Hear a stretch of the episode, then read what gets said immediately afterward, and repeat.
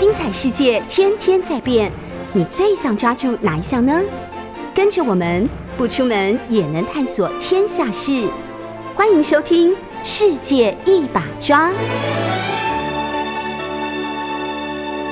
欢迎收听 News 九八九八新闻台。现在您收听的节目是《世界一把抓》，我是杨度。我们讲到了郑芝龙和全球化的故事，我们讲到大历史对人命运的改变，而大历史的命运现在从郑芝龙的身上慢慢转到了郑成功。郑成功的命运在他父亲的形塑之下，哈，他所面对的命运，面对的大时代也在巨变之中。那我们还是从郑成功个人的故事讲起，因为。讲大故事之前，我们先看看个人的命运。哈，郑成功在父亲的培育之下，到十九岁的时候，他也觉得长大了。哈，所以父亲决定他应该娶妻了。到了一六四三年的时候，他十九岁，他娶了一个雷连道叫董荣仙的一个女儿为妻。那他这个女孩子啊，也是礼部尚书董阳仙的一个子女，所以也是一个呃书香世家哈，一个文人的书香世家。到了年底，就是一六四三年的年底的时候，他生下了第一个儿子，他们帮他取名叫郑锦瑟，锦绣的锦，房舍的舍，用闽南语讲啊，叫做邓金霞哈，邓金霞就是后来的郑经，的郑成功儿子郑经哈，后来到台湾带着陈永华过来的郑经。那么隔年到了一六四四年的时候，郑芝龙安排他到哪里去？到南京去拜大儒钱谦益为师。钱谦益我们都知道，他是在常熟这个地方居住的江南的大师啊。他的诗写的非常好，他的个性也非常开明开放啊。他完全不顾礼教，完全是一他他在儒家思想里面学问非常之深厚，诗词、思想、哲学等等非常深厚啊。但是他最有名的故事，居然是。他和一个妓女叫柳如是结婚的故事。我记得钱谦益的家乡在常熟，我曾经去常熟旅行过，在那里待了一段时光。哈，呃，常熟是一个非常温润的一个南方的小镇，哈，很漂亮，非常的典雅。那里有一个大的湖泊啊，湖泊的旁边呢，常熟那个大湖在就在城市的中央啊。湖泊的里头就有一个钱谦益跟柳如是所建立起来的一个故居，那个故居就。代表了钱谦益为了爱柳如是而建起来的房子，哈，那当然是重建的。可是很了不起的是，钱谦益啊，他要娶柳如是为妾，可是柳如是不要，就是这样没有名分的，所以他他必须办一个婚礼，就为了柳如是的这个坚持啊。当时柳如是的身份是一个妓女，所谓妓女，当时并不是说她可以人尽可夫，就是说啊，就跟男性发生各种性关系，不是的。那个时候，在江南的这种妓女会有，嗯，会有她的房子，像像那种嗯小小的呃庭院啊，啊庭院里面有一个餐厅，然后啊有各种摆设非常的雅致，有名人的书画，也有呃可以书写写诗啊等等的各种场合，有书房，有餐厅，有很好的厨子等等，一个很高级的、很雅致的妓女。会是一个像一个交际花一样的哈，换言之，很多文人以能够跟这些妓女的结交为荣誉。那么，你要接待一个好一群好的朋友，也会到这里去。进去他会慢慢聊诗聊词，然后大家赋诗，赋诗之后，甚至于到隔壁书房那边去，把纸铺开来，各自写上自己的诗，然后一起吟诗作对。而如果妓女能够这作为女主人嘛，哈。女主人她能够一起吟诗作对，变成一个非常受尊重的诗人文人的话，那么这就不是一个妓女，而是一个女性的文人。其实，在女性身份地位受到压制的时代里面，这是一个女性唯一可能的出路。她不可能是因为妻子要在家里嗯执掌家里面的各种事事事务。而能够跟着丈夫出去外面交际应酬，成为一个知名的文人，这是不可能的。所以妓女就扮演起这样的一个女性文人的角色。换言之，她如果有文化上的、有文学上的才华的话，这可能是她的一个出路了。啊可能的出路，或者说妓女里面有文学才华的，这就变成她跟别人不一样的地方。所以柳如是也是这样子。柳如是当然留下了许多诗哈。呃，柳如是的故事最有名的是一个大学者叫陈寅恪哈。陈寅恪写过《柳如是传》，他有上下上中下三大卷哈。最重要的是，因为到了明朝末年的时候哈，清军打进北京之后，开始往南进攻，攻到江南的时候要打进南京，然后在南方，因为很多人不会呃继续在反抗，所以像扬州屠城啦等等大屠杀等等，非常的惨烈。最后清军逼得钱谦益投降，然后把钱谦益抓到北方去了。那柳如是曾经劝告钱谦益说：“你不要投降，就跟他拼到底。”可是钱谦益终究去投降，他希望清军不要屠城，清军不要屠城。所以钱谦益是一个很，他后来所留下的那个故事里面，真的是一个很痛苦的一个男人哈。当然，钱谦益跟柳如是传的这个故事哈，现在常熟常常在放一部电影叫《柳如是》，就是讲柳如是跟钱谦益的故事。那演电影《柳如是》这部电影的男主角是谁呢？你们一定想象不到，是台湾很有名的一个男明星，是谁呢？是秦汉，秦汉去主演的。那他就是演钱谦益跟柳如是。那他演一个生性有点文采、温文儒雅，但是又有点懦弱的角色，就是在面对大战的时候，他缺少那种男性要决战的气魄。我觉得秦汉演的还不错，他确实是他有点阴性的感觉。啊，阴柔的感觉不够强悍，这样，然后他又又演出了那种一个文化人的痛苦。可是就钱谦益这个角色，大这历史里面的角色来讲的话，他就不够不够有那种传统的气节哈。所以历史上对他的评价很糟糕啊，很糟糕。但是当然也也有一些人在体谅说，他也不得已，因为他希望他的城市，他因为投降了之后，整个至少那整个城市不用被屠城。不用因为他的带头反抗而整个城市被屠杀，因为他已经不可能对抗了啊！因此，这样的一个文化人内在是很纠结的。但柳如是比他烈性，所以柳如是就写了诗、写了文章，或者说写信给他，因为他已经被逮捕了，所以他希望他拼死一一搏吧，就死掉就算了这样。因此，柳如是的节烈，那种女性、男性的那种，也不能讲男性那种节烈的志气啊。在柳如是的身上，在他的诗词里面呈现无疑，因此人们非常敬佩柳如是。而像陈寅恪这样的一个大文人，还愿意花那么长的篇幅、那么长的时间来写《柳如是别传》，你就可以想见，这是非常不得了的一个生命啊！重看他的故事，会把整个晚明的故事再重新。思索一遍哈，那这是其他的事情的啦。但我想讲的是说，郑成功就是跟钱谦益去上学，所以去学儒学，所以他的学问是非常好的哈，学非常好的。而郑成功后来的抉择，就是抉择了起来对抗，抉择了那种烈性的跟清朝对抗到底的一种一种嗯一种决策吧，一种对抗哈。好，那么当然。这个时候哈，一六四三年、四四年的时候，郑成功才刚刚当爸爸，然后又到常熟去跟钱谦益学学习，啊，整个命运开始改变。可惜就是历史没有给郑芝龙跟郑成功他的家族留下太多时间哈。他结婚的第二年就是一六四四年嘛，他在跟钱谦益学习后不久，李自成就在就在那个西安称帝了，然后在西安称帝不久。他国号叫大顺，就在那一年农历的三月十八号，农民军就整个攻陷了北京城。崇祯皇帝没有接受他城下的一群江南城下的一种劝告，留在了北京，结果被围死在，就围杀了之后，他跑到眉山那里自杀而死。大明朝就亡国了哈。消息一传开来，大江南北整个为之震动，因为明朝就亡了。可是大家还不甘心，因为觉得还是有希望要起来对抗的。结果，啊，原来最糟糕的是，原来哈，崇祯皇帝下令他去镇守北方，防止清军的人，吴三桂哈，他居然就投降到清廷清朝，跟清朝去了。然后他本来要奉命要回来京城救亡的，一听到皇帝已经死掉了，他回头就跟清廷结合起来，说好，我们帮皇帝报仇，打着帮皇帝报仇的一种旗号哈，向北京进军了，就这样子。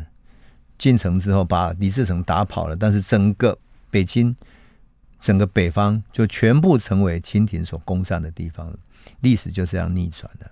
其实这是一段一六四三到这个就是后期啊，真的是在中国的北方是一段很悲凉的岁月哈，充满了战乱，充满了饥荒，然后跟南方的这种繁荣的贸易刚好成为一个非常鲜明的对比。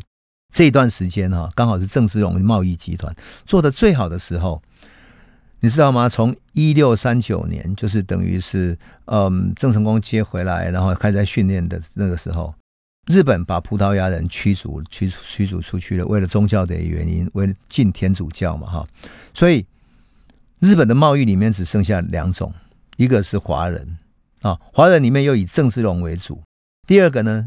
只有留下荷兰人，为什么荷兰人不信天主教？荷兰人是信基督教的，啊，基督新教的嘛，啊，那么他们在长崎的出岛哈，现在在你如果到日本的长崎去玩的话，在出岛还可以看到那个小小的岛里面，就是当年留给荷兰人做贸易的一些仓库跟贸易的呃会馆的所在地啊，那里还留下了当时的这种荷兰人所出版的小小的书，叫做《蓝学》。把荷兰人的种种医学乃至于文化等等哈，他们称之为兰学。很多人看到兰学会以为啊，好像是兰花之学，不是？是荷兰人他们所带进来的学问，特别是里面有很多跟医学有关的哈。那蓝雪里面当然也分享日本怎么做这些贸易等等，这很有趣。不过对郑芝龙来讲哈，他最重要的对日本的贸易呢，他主要还是什么？还是丝绸哈。日本所有这些贸易利益的来源都来自跟郑芝龙做的哈。那郑芝龙为了垄断这个贸易呢，他还不让他的商船呢前往台湾。为什么？他要用这个为手段来迫使荷兰人接受他。他为了垄断对日本的贸易，他把质量比较差一点的哈卖给。台湾的这些荷兰人，然后让荷兰人再转手卖到日本去，因为荷兰人除非从中国拿到丝绸，否则他根本对日本也没有什么好贸易的。从荷兰能够运什么过来呢？难道荷兰抓到的鱼能够运来这里卖吗？是不可能的嘛！远海上远远洋航行，难道要卖卖这个鱼干吗？咸鱼吗？所以不可能嘛！所以他只好在在在这种东亚这边的香料哈，然后印尼这边的香料，加上中国的丝绸，是对日本贸易的大宗。丝绸能够做的才是真正利润的所在。那郑芝龙这样迫使荷兰人屈服，当然他会不甘心嘛，哈。所以荷兰人曾经在一六四二年的时候想要发动战争，对郑芝龙发动战争，哈，就想要从基隆出发去去沿海那边伏击中国帆船。可是他后来发现根本不可能，为什么？因为贸易量实在太大，那些船太多了。你荷兰派几条船出去，你怎么可能伏击呢？那更何况这些船互相告知之后，要准备发动战争了，这样，所以他们后来就放弃了。你知道荷兰人的报告里面说，哈，每年从中国南方运到长崎、平户那边的生丝丝绸制品数量是多少吗？数量是每年达到四百五十万的荷兰盾。四百五十万的荷兰盾，大概现在啊，按照当时的价码来来对照起来的话，大概现在的大概十亿美元。你知道那个力数量有多大了吧？你说真的很了不起，郑芝龙这样的一一个角色这样子。当然，这个四百五十万荷兰盾里面三分之二，我要必须讲，就三分之二主要的比例啊，还有很多中国丝丝丝间啊，中国丝商啊，就是华商等等也占了一些，但是他自己占了三分之二了。你就可以想见哈，当时是是这么干的，真的是很了不起哈。那么明朝崇祯皇帝自杀以后哈。就在清朝，就在吴三桂的带领下，把把北京打下来了。然后南京很快成立了另外一个朝廷，哈。哎呀，可惜南京的那个朝廷，哈，那个弘光皇帝，哈，是一个不成才的皇帝。他自以为有皇帝了，然后旁边就收了一些一些弄臣，而这个弄臣里面是以前跟魏忠贤一起在在朝廷里面搞来搞去的一些一些贪比无道的一些一些小人，哈，就带着他。迎接了他之后，带着他去纵欲玩乐，这样。如果我们有读过那个一个剧本叫《桃花扇》的话，你就知道了。为了陪皇帝这种这种玩乐哈，帮他搞剧场，然后从南方南京这附近，把各地有名的这种女性就是妓女啦，原来妓女里面的，因为妓女里面我们刚刚讲过了，她不是就是纯粹妓女，有的是很会音乐，有的很会诗词的，把他们调集起来去组一个乐团，组一个剧团，然后帮他搞各种昆曲这种剧，然后给皇帝荒淫玩乐，结果民心尽失啊！所以即使像史可法啦这些。想要为国家拼命的人都觉得非常灰心丧志，他宁可不要回头看皇帝，而自己带着兵到前方去打仗算了，战死就算了。他觉得战死之后，至少对自己的生命有交代，也不要去陪着皇帝荒淫无道，然后把国家搞垮。这样，他觉得自己清清楚楚的作为一个战将打死就算了。所以史可法等等，我就每次看到晚明这一段，就觉得非常悲哀。怎么会这样的一种皇帝呢？国家已经亡了，他。突然变成皇帝，好像突然掌握权力的，好，我先玩再说，这样，后就玩不到一两年就垮掉了。清军连续打过长江，整个就灭亡了。在整个灭亡的这种南南方中国，特别南京一带大屠杀这种这种兵荒马乱之中，还有一个皇室的成员叫朱玉建的啊。朱玉建他本来不是皇室里面最主要的成员，在帮兵荒马乱里面，他有礼部尚书一个叫黄道周的一个文人哈。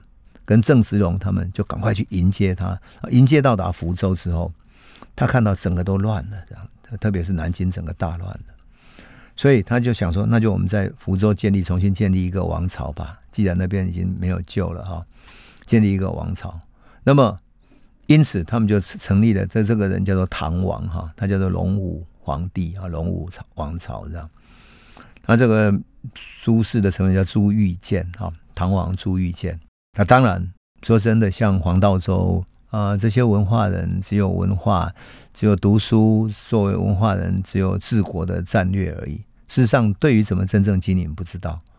换言之，整个福建地区哈，如果龙武王朝是在福州这里重新建立王朝的话，整个福建地区其实就是郑芝龙的地盘嘛。他的经济、他的经费、王朝里面所需要的、所要养的人，来自于他官员所要发下去的粮饷等等的，还有武器、军备、哈安全的防守，乃至于住宿的这种皇宫等等，所有的运转，其实都要靠郑芝龙以及郑氏家族的这种这种经济来来支撑嘛。那事实上，经过战乱之后，我说真的，你从能够民间能够收到的税收已经不多了。所以你要安定下来的话，你尽量少收税，然后希望能够把这个情况稳定下来，民间稳定下来，然后再集结这种这种经济实力，训练兵马，重新开始嘛。啊，所以隆武皇帝也非常器重郑芝龙，对他特别礼遇。那因此呢，当郑芝龙带郑成功去觐见皇帝的时候，他知道说一定要拉拢郑芝龙啊啊，要拉拢一个人，最好的办法是什么？就是把他拉拢成为他自己的驸马，就是变成自己的女婿。可是呢，朱玉建没有女儿嘛，所以就世信他叫做国姓爷，世信他姓朱。所以郑成功被称为国姓爷，或者说叫朱成功，就是因为这样子。因为朱玉建知道他必须拉着郑芝龙，而郑成功也非常。非常感念，说他能够被世信信朱，所以他也自认为是明朝的朱姓的一个成员。他一辈子要为此奉献他的生命，都一无所惧。这样，那这个隆武皇帝呢，跟前面讲的那个那个嗯福王又完全不同了哈。他从小是吃苦的，因为他不是皇室最主要的成员，在外面吃过苦头的，所以他个性特别的节俭。他穿着布的衣裳，吃着熟食，他也不用酒肉。连他的被褥都是用棉布做的，不是用丝绸做的啊。然后他的办事人员尽量节俭，一个朝廷他尽量不要让那么多人就犯官啊，什么后宫搞一堆嫔妃什么，他没有，他全心全意就是要投入复仇血池。所以他平常最喜欢的事情就是什么博览群书，跟黄道周这些文人一起谈未来复国的各种计划。因此夜里头，他们常常找他们来谈各种事情，谈得非常之久。这其实是非常有志气的一个皇帝哈，那也是可以怀抱希望的。可是呢，说真的，这种光是谈话而没有看到实际的情况呢，啊，缺少实际的战斗经验等等的，也是变成他的弱点。为什么？因为龙武朝廷在文官方面的靠的是黄道周，可是武官呢，特别是军事上面呢，又要靠郑芝龙。那郑芝龙真正是懂得的人，所以郑芝龙曾经在在明朝大败的时候，他曾经给过去就在那个南京的福王上书过，他给皇帝上书过。书城他讲了什么？他说：“我要念给朋友们听一下下哈。”他讲什么？他说：“长江以南哈，还有什么？那时候还没有南京还没有大败嘛。他说长江以南还有什么？有直隶、浙江、江西、广东、广西。”这六个省呢，我们互相齐会，大家可以互相约束，大家约定起来之后，大家一起来拼命。每一省我们可以募新兵一万五千个人啊，我们一共有六个省，所以我们可以募新兵九万名，有九万名，我们就有足够的军人来作战。可是各省指引出各种兵种，兵种不是只有一种，要有炮兵、步兵等等的哈。然后另外呢，要有人来制器具跟军器具，各是各种军备品哈。所以就是兵工厂啦，啊，器具之乡。然后呢，每一个地方要选一个道官的一员哈，作为监军开始训练练兵。然后每一个地方还有人负责筹集粮饷，要有运粮。那每一个县各地的县，因为军人要分布在各地方，所以每一个县要有一个人专门来负责买办来挑选。那整个在这个结构之上呢，再选一个最大的大帅，大帅来统筹各个地方的配备。兵员，然后配备到各个地方去，由各个地方负责来养他们，然后负责再筹集起来这样子。但是这几个地方必须有威望的人，有威望的人，有战略能力的人，才勇兼备啊！有这样的人才能够大家集合起来，然后把责任委托给他，然后负责来恢复整个民事。他就讲一句话说：“他本职虽然不孝，忧国有心。”曾子勇讲的哦。但是呢，他说希望能够奉献我自己，共同来奋斗。所以郑芝龙其实对于明朝是全权忠心的，跟后来被历史所描述的完全是不同的。但是后来他为什么没有能够实现呢？好，那我们先休息一下，再来诉说喽。欢迎您回到九八新闻台《世界一把抓》，我是杨度哈。哎，我们刚刚讲到说郑芝龙哈，他给明朝皇帝上书。讲了怎么各地的军事部署、训练、监军、运粮等等，其实啊，这都是打仗必备的。可是呢，说真的，对一个皇帝来讲，他真的不会了解，真的不会了解。他曾经给福王这么说过，可是到了福州新来的这个唐王，他也是跟他一样的建议，就是说我们必须怎么筹组起来，如果利用民间的力量来筹组起来等等。很可惜的，这些文化人，包括黄道周、龙武皇帝，都不了解这种战争。当然，他们更不了解海上战争。特别是郑芝龙了解海战的人，他知道武器配备、后勤补给是多么不容易啊！你想啊，海战出去之后，整条船上你带了多少大炮？打完了就没有了，你不是随时能够补给的。这整个庞大的军需供应等等的，都需要事前非常精密的筹备。也就是组织工作要做的非常好，因此郑芝龙劝他们不要急于北伐，不要急于想要恢复国土啊！你先把自己的实力养好，就用海上的这种实力把武力配备、军事训练弄好了，这样才能够去打仗嘛。可惜啊，黄道周跟呃朱玉建哈两个人都非常心急的想要去去收复国土、兼学这个国耻啊，所以这个真的是非常。悲剧非常悲剧的，就是一个不了解战争，可是又要指挥战争；而了解战争的人，希望把战争筹备好了再打仗。结果大家整个朝廷都天天在喊着那种喊话，当做战争，把喊话的志气当做战争来打，那是真的很很大的悲剧哈！哎呀，像这种情况哦，我们朋友你看一下乌克兰就知道了。说真的，乌克兰的士兵不断战死，然后战到说我们一定要战到最后一兵一卒，然后。就把把那种枪支弹药发给士兵，然后一开始跟俄国战争的时候，甚至于从监狱里面放出一些人，他们以为监狱的那些作奸犯科的人，就是能够敢打仗，就是不怕死的人，就真的把枪发给他们。这种对于战争根本不懂，对于战士不懂的这种想象力，简直是，哎呀，真的是你会看到就觉得很悲哀。说真的，我看到那个乌克兰把枪发给监狱的人的时候，我都觉得说。天哪，你怎么这么傻？我告诉你，我跟朋友说了，作奸犯科的人不一定是有勇勇气的人，往往是那种最没有勇气的人会作奸犯科，他会欺负弱小的人。因为欺负弱小没有讲义气，没有讲道义，才会去欺负人，才会去杀人，而把那个东西当做勇气，当做不怕死。我告诉你，那是傻瓜的行为。真正有勇气的是待人非常和善，是济弱扶倾的人。所以这种没有道义，你要就把发给他们枪；没有道义的人，给他们去上前线。我告诉你，他们绝对是溜的，因为他就是没有道义，没有道义才会去欺负弱小，因为欺负弱小才会是杀人的。一个强者是不会轻易去伤害人的，强者是来保护人的。所以我说乌克兰哈，哎呀，真的是想到这个就觉得，他天天在喊着他们就是全民皆兵，然后多么有勇气。喊话有什么用？那些武器来的时候，战争真正来临的时候，那些人就斩掉了。即使战到现在，我看到他们又派出女兵，女兵在训练的那种宣传照的时候，我就觉得，天哪！一个国家打到最后女兵的时候，是何等悲哀啊！何等悲哀！你国家的领导者，你打仗打成这样，你还有脸出来宣传？我就说哈，对于文人或者对不懂战争的人来讲，一定要想清楚，战争是多么复杂的一个系统。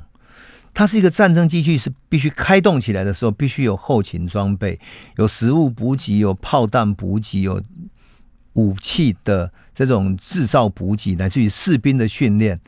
甚至于士兵的训练还要包含什么？你刚开始出去作战的时候会有人死掉，你后面的士兵怎么补给起来？否则你一场战争下来被打掉了三分之一，剩下的三分之二再打下去，人越来越少，你怎么打仗呢？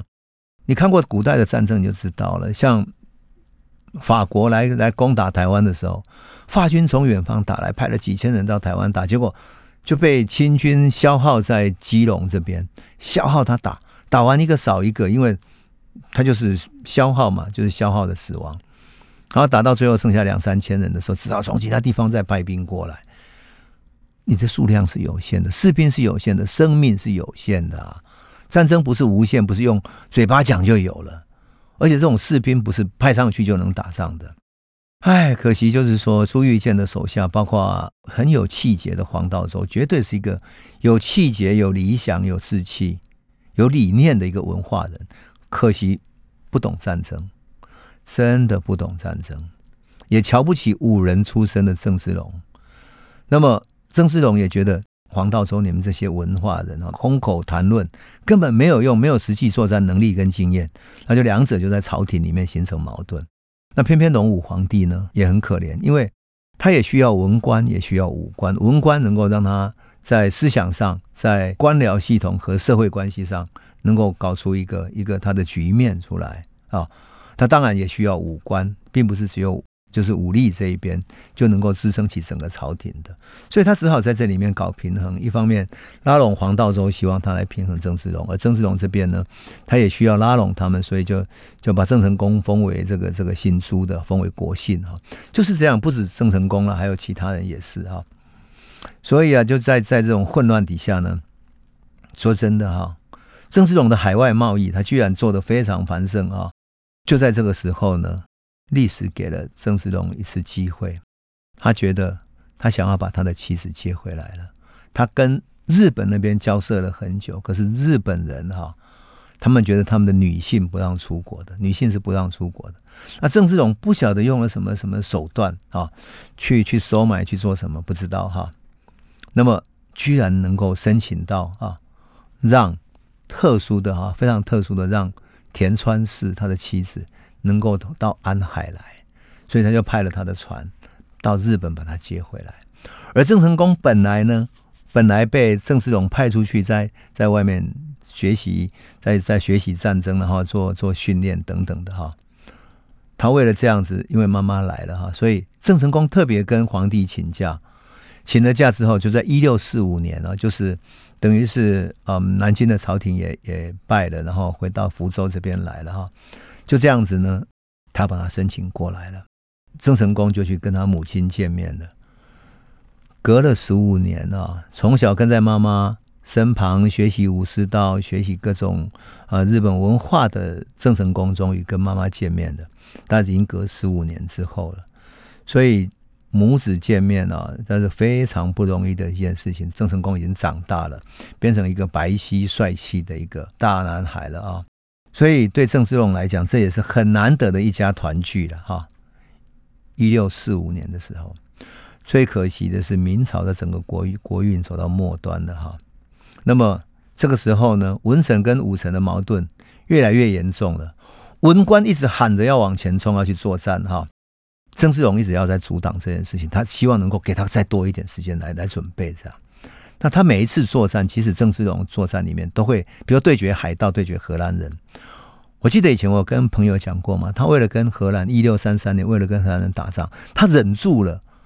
哈，他被调回来，把整个福建的那些这个水师啊，全部都调给他训练的时候，他把所有士兵在里面操默默的操练，然后再造了大概一百多艘的那种火船，甚至于很多这种准备去作战的战船，他也给他配备上比较新的火炮，就是那种海上打的火炮。把这些整个配备好之后，就忍着，你知道吗？他忍着让荷兰的克拉克大船到各港口去乱炸一通，炸到简直完全瞧不起郑芝龙这整个海水师，这样把明朝水师当做无物一样的这样瞧不起他，这样他就忍着，然后再搞后勤补给、大炮弹药等等，搞了很久之后，终于在一六三三年的一个早晨，他发动战争了。趁着风势，那天早晨的风势非常好的时候，他把船开出去，发动这场战争。所以战争不是一一个一个轻易发动的，你要准备好才能够打胜仗的。可惜黄道周很生他的气啊，他认为说郑芝龙你天天在推脱，你你推脱嘛，你不打仗。那郑芝龙认为说文人真的是不知道打仗是什么，所以他希望他慢一点，就这样子。黄道周。决定他自己好，你不要就算了。那皇帝就命令说：“好，黄道周你去可以出去作战。”然后他就下命令，叫郑芝龙带他所有的军队去后面去后援，后援黄道周。那郑芝龙明知出去这一仗会死，就是就完蛋这样。他希望能够保存兵力，不要去打仗。结果他打到江西去的时候，他希望能够去攻打江西、浙江嘛。黄道周自己带着士兵就往前攻打了，打到那边去的时候被。根本不堪一击，因为郑军走到一半的时候，郑郑芝龙整个军队走到一半的时候，他应该作为后勤补给，乃至于作为后面的这种种后援后援部队来共同作战的。结果郑家军裹足不前，那黄道周的军队当然就更更脆弱，不堪一击嘛。还有没有足够的补给等等？被清兵一打，整个就垮掉了。那清兵的那种国势正强的时候，势力正强的时候，兵强马壮，何况是骑马民族，还有大炮等等的，全部都非常的充足的这种火力。所以黄道周就被俘虏了。被俘虏之后，他们派出了洪承畴哈啊，洪承畴一再的劝他投降，可是他气节凛然。他是一个非常有气节、有骨气的文人。宁死不从，被不断寻求，最后他在南京遇害了。一代的文化人黄道周就这样子结束了，牺牲了他的生命。历史给黄道周的评价是非常有气节的文化人。可是回想这一段啊，我就觉得好可惜啊，他为什么无法跟郑芝龙好好合作呢？文武合流，说不定他们的力量会更强大。这是历史非常可惜的地方。好，我们休息一下，回头再来继续讲喽。欢迎回到九八新闻台《世界一把抓》，我是杨度哈。我们嗯在前头谈到了黄道周一代文人哈。说真的，嗯，我们在想到说黄道周也是好心好意的哈，为国家忠心耿耿。可是他跟武官这一边的。不合，使得他们的战斗力就损失了内部的矛盾。那么隆武皇帝呢？他在上头又无法平衡啊，所以真的是一个一个历史的悲剧。到后来想来想去，也觉得好像是国运走到了末端了。像隆武皇帝啊，他那么节俭，那么不愿意铺张奢华，甚至于呃禁欲者的这样子，对于国家享受那么少的人哈，那么努力想要重建国家的人。他终究还是没有办法。隆武皇帝在黄道周死后，他还不死心，他仍急切的想要去去对北方发动战争，所以他就把部队集结，他能够动用的部队集结起来，哈，希望能够带动。他也命令那个郑芝龙，他其他的那几支部队，哈，跟他一起动员，要进入江西赣州那边，要干嘛呢？要到要跟湖南方面的哈抗清对抗清朝，有一些武装的力量，好，那。共同结合起来，继续在攻打，啊，继续攻打。可郑芝龙就劝他说：“哈，明朝的力量其实还是不够，没有办法做这种长期，就是你你要出动去长征作战哈，很难呐。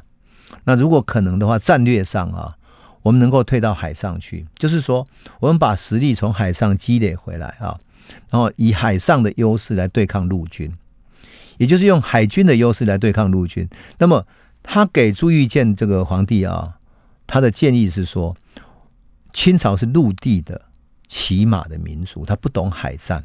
如果他们要看到我到海上来对抗的话，他打不赢我们的。我们可以休养生息，保有实力。等到准备好了之后，我们的财力通过海上贸易把财力准备好了，把我们的炮啊，然后士兵训练好了，再回头去作战。也就是我们必须筹备好我们的部队嘛，哈。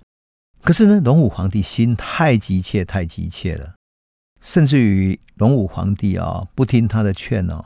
带着军队要出征的时候，郑芝龙在福州那里动员了几万个民众，沿着道路跪下来哭啊，然后拜请他不要离开，不要离开，请求皇帝回到福州，他不要出征去作战。皇帝，你亲征是非常危险的。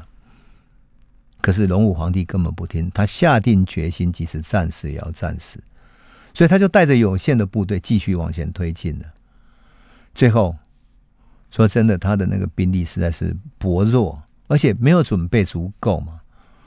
他怎么可能对抗清朝这种势如破竹的军马大队？而且在陆地作战，这种军马根本就是鸡蛋对石头的决战一样，一击就碎了。这样，明朝最后的一次机会，说真的，这是最后一次机会了，给南京的福王一次机会，他可以结合起来。可是他荒淫无度，只想玩乐，就这样搞垮了。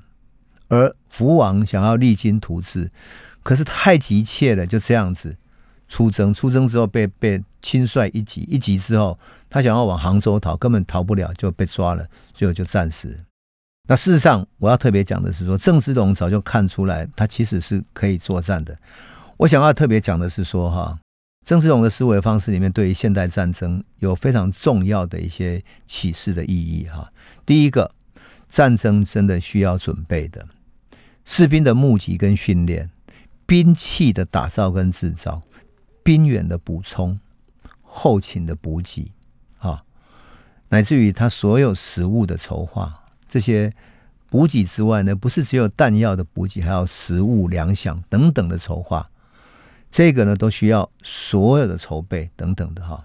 那所以，我们看到乌克兰战争哈，他都匆匆忙忙就开始打起来了。结果他最后他的后勤补给也没有包围了，被包围了。最后所谓亚速营被包围在那里，虽然在里面苦撑苦撑，但是最终还是撑不住了。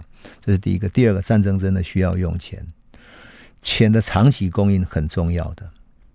一个皇帝他一时可以找到民间的义气，大家哎呀民主气节来撑，但是撑不久啊。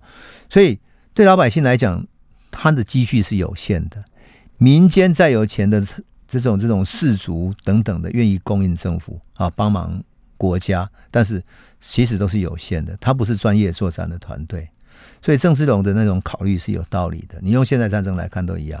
还有就是战员的耗损等等这些，其实我是觉得很可惜的。明朝到了唐王朱玉建这一路，已经已经很悲哀了。那么这个时候，郑芝龙就面对要不要投降的问题了。对于郑芝龙来讲，哈，他劝也劝不听，这个。这个朝廷是没有希望的，而清朝那边不断有人来召唤他，说：“来吧，你跟我们投降。投降了之后，就给你官做，给他许以什么官呢？这是一个非常诱人的爵位，叫做什么三省王爵，三个省，福建、广东、广西三个省的王爵，也就是这三个省都归他管。那么，如果明朝看不到希望了。”他是不是要投降呢？而且清朝找了他同乡的一些过去的人，他的文化人哈。那郑芝龙又是一个讲情义的人。我们知道明朝要招抚郑芝龙的时候，还找了一个蔡善济这个人啊。蔡善济是他小时候丢石头，我我们讲过嘛，就是蔡善济是一个泉州的知府啊。郑芝龙小的时候丢一颗石头，不小心丢进去，打到他的头。那蔡善济呢，本来是官员，应该把郑芝龙抓起来的哈。结果他就是抓进来，哎，可是好小孩长这么可爱，就 就就把他爸爸找来说，哎，这个宁心的哈。所以郑芝龙变成大海盗的时候，为了要招抚他，明朝居然派出塞三七跟他讲，郑芝龙也同意了。所以郑芝龙是一个很喜情的人，重情重义的人。因此清朝就找了他过去的朋友啊，那些投降的官员来特别来跟他谈。他许诺他是当三省的三个省的王爵。郑芝龙没有同意，他继续劝朱玉建，劝他能够怎么样筹备起来，在南方用海上的兵力，用海战来对抗陆战。这样，其实我觉得这真的是一个非常聪明的。你想想看，国民政府最后还不是用台湾守住台湾这样的一场海战，隔着大海把陆上的民族给阻隔了。而事实上，共产党他只是会打陆地、北方陆地的这种游击战，打得那么好，等到他们要渡海的时候，共产党也渡不了海。那如果郑芝龙那个时候能够有海上的这些实力，是不是足以再来复原呢？因此说，真的，郑芝龙的这种战略构想是对的。可惜就是明朝的朱玉建没有这个皇帝啊，这个隆武皇帝没有听他的话，非常之可惜啦，非常之可惜。那郑芝龙要不要投降，就有两种考虑了哈。第一个就是说，如果不投降的话，他能不能改变这整个地区的命运？对郑芝龙来讲啊，他要考虑的最重要的一件事情是，这三个地方可是非常经济、经济上非常繁荣的地方，它经济跟整个东亚海域乃跟乃至于跟全球经济都连接起来了。换言之，整个江南经济，他所要养的人是多少啊？不仅仅是安海这个地方，他整个家族是一个贸易城市，不仅仅是所有的这些地方而已，而是他往后延往外延伸出去的每一个东亚的港口，他要养的人，他养的船队啊！你想想看，海洋上他自己有几四五百条的船队。还有他的士兵啊，几万人，还有他在安海这里所延伸出去的对内陆贸易，多少农民，多少丝绸，那些农民种丝的、养蚕的，所有这些人的生命是不是要管呢？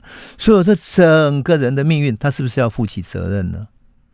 换言之，他要不要投降，就不再是他个人的境遇的问题。而是他要准备怎么作战，长久作战，而这个作战下去要付出多少代价？那如果有没有办法换一种方式来对抗呢？啊，换言之，如果他能够保存这几个地方，会不会留下一个历史的机遇呢？他真的是面对一个历史非常非常艰难的抉择，而这个抉择里面已经不再是说郑家而已，而是放在更长远啊，怎么来面对？清朝长期的战争，换言之，保有海上的实力，他才有本钱在作战。这个时候，他要相信清朝，或者不要相信。那么，郑成功选择不相信或者相信呢？那郑芝龙这个父子之间，他们要怎么去对这件事情争执讨论？他们是怎么思考的呢？我想，太复杂的历史了，但是非常动人的思考，父子之间的那种情感，父子连心的情感，我相信是非常动人的。一个历史关键时刻，那这一点容我卖个关子，我们下一次再来详细的诉说，因为那是我觉得我看到这一段历史的时候最感到痛心、最感到感动的所在。我们下一集再来继续诉说了哈，谢谢你哦。